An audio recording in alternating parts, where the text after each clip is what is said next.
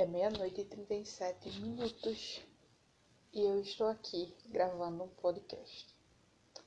A verdade é que esse podcast não deveria existir. Não existe roteiro, não existe nenhum tema específico. Mas eu queria gravar, sinto falta de gravar. Primeiro eu queria falar um pouco mais daquele último tempo. Qual era mesmo? Ah, a Bíblia como literatura.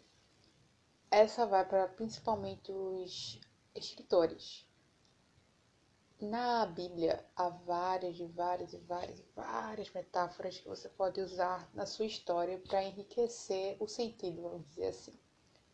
Eu penso nisso porque o último livro clássico, vamos dizer assim, que eu li foi A Falência, de Julia Lopes de Almeida.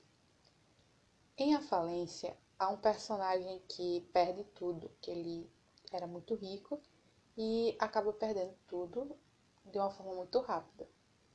Nesse momento, quando ele perde tudo, ele se compara a Jó. Se você não conhece a história, Jó era um homem muito rico, o homem mais rico do Oriente, e de uma hora para outra ele perdeu todo seu sua fazenda, seus filhos morreram, foi uma desgraça. Então, quando ele faz essa comparação, você já vê, veja, é uma metáfora super interessante. Ah, ainda da Bíblia como literatura, tem um livro que é o Jonas, que conta a história de um profeta que ele não quis obedecer a Deus e ele foi engolido por um peixe.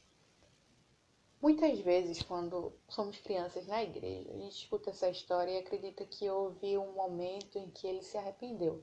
Mas se você ler a história, ele meio que não se arrepende. E a história termina com Deus fazendo uma pergunta para ele. Enquanto eu lia, eu percebi que tudo que está sendo escrito naquela, naquele livro de Jonas há, há algo muito. algo muito, vamos dizer assim, grego, sabe, grego, porque a história como ela é tratada é bem interessante, por isso eu indico você ler, mesmo se você não seja cristão, você siga outro tipo de religião. Uh, Há coisa interessante na Bíblia como literatura e eu recomendo. Mas eu não vim falar apenas disso.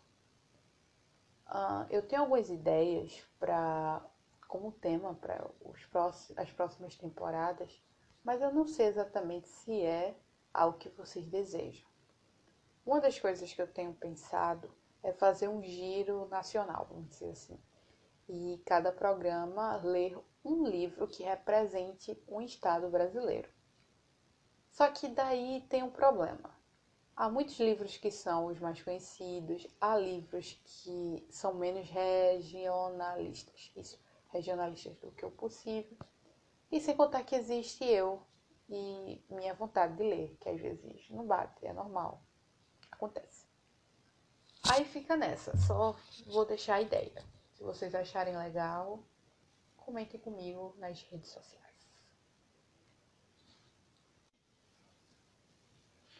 Nos últimos tempos, eu tenho estudado bastante literatura de forma teórica, vamos dizer assim, por causa da faculdade, né? Inevitável.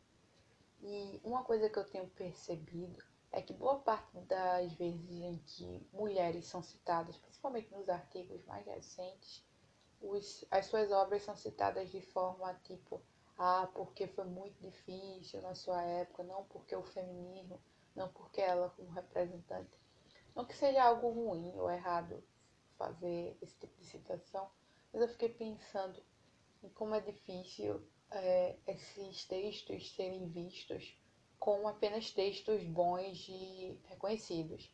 Eles sempre são textos bons e reconhecidos de uma mulher. Você sempre tem que criar esse tipo de nicho, entende? Justamente por causa da posição ah, desfavorável que elas tiveram durante. Nós tivemos, no caso. Elas porque Maraísa não é, não é mulher, não. Enfim, é, estivemos no, em uma posição uh, inferior, vamos dizer assim, não por sermos inferior, mas porque nos colocaram como inferiores. E isso me fez uh, prestar atenção que no último texto que eu estava lendo, falando de orgulho e preconceito de Jane Austen, e falando sobre alguma coisa sobre narrativa, e o autor cita ela e em nenhum momento fala desse, desse sentido de, de ela ser uma mulher. Apesar de que na lista que, ela, que ele deu, ele, deu, ele citou pelo menos quatro autores, quatro ou cinco, apenas ela era mulher na, na lista. E eu achei interessante isso.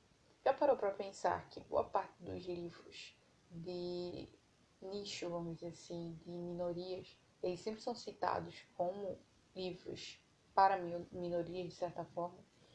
Por exemplo, uh, se vamos falar de um livro que tem como tema representatividade, isso, representatividade é, LGBT, ele é sempre citado lá de começo. O livro, ele fala de um personagem LGBT. Não que isso seja uh, negativo, algo ruim, de certa forma. Mas é como se o tema geral nunca fosse o principal a ser citado, tá ligado? Você tá me entendendo? Faz sentido o que eu tô dizendo? Eu espero que sim.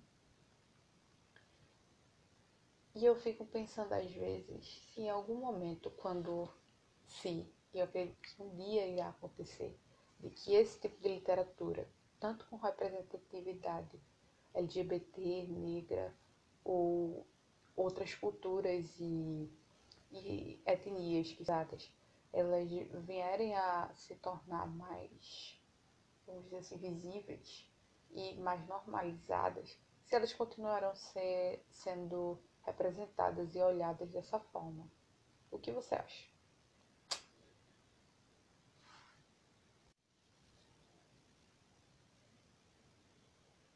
Ah, lembre de outra coisa. A romance é o gênero literário que eu mais consumo, muito mais do que conto, muito mais do que novela, etc, etc, etc.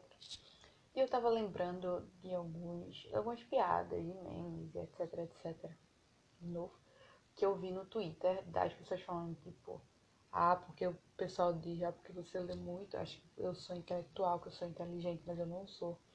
E eu tava lendo justamente esse texto. Eu tô sempre citando o mesmo texto, porque eu tava lendo, tipo, há 15 minutos atrás.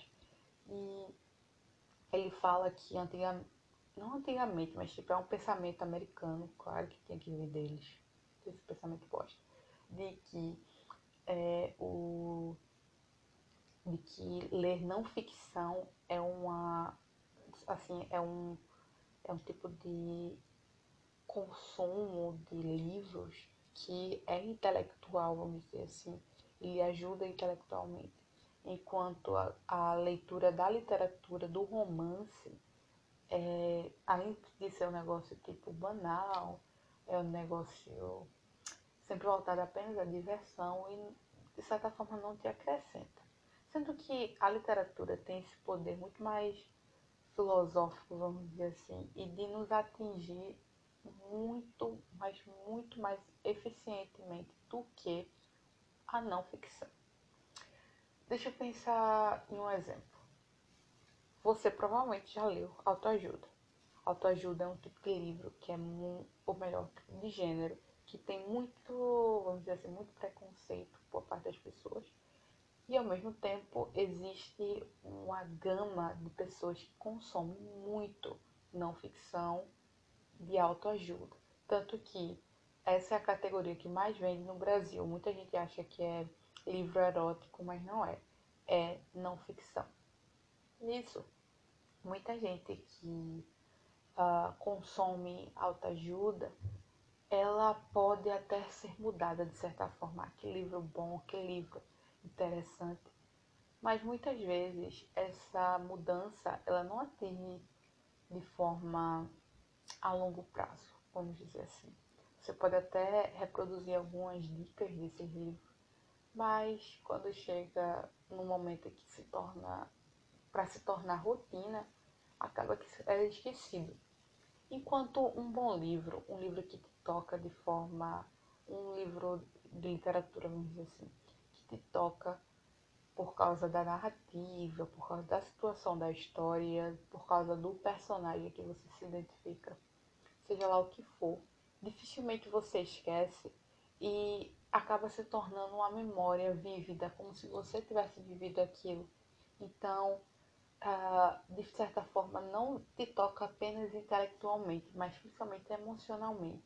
E de certa forma você amadurece emocionalmente, que é algo importante para a sua vida como pessoa completa e integral. E além disso, eu já aprendi muita coisa que eu poderia ter aprendido de não ficção dentro de um livro de literatura, dentro de um romance. Um exemplo prático, deixa eu ver, acho que história. Claro que você não vai ler um livro do século XIX, sei lá, vai ler Madame Bovary e achar que exatamente tudo aquilo que o autor diz aconteceu exatamente daquele jeito, como se fosse um relato histórico, porque não foi.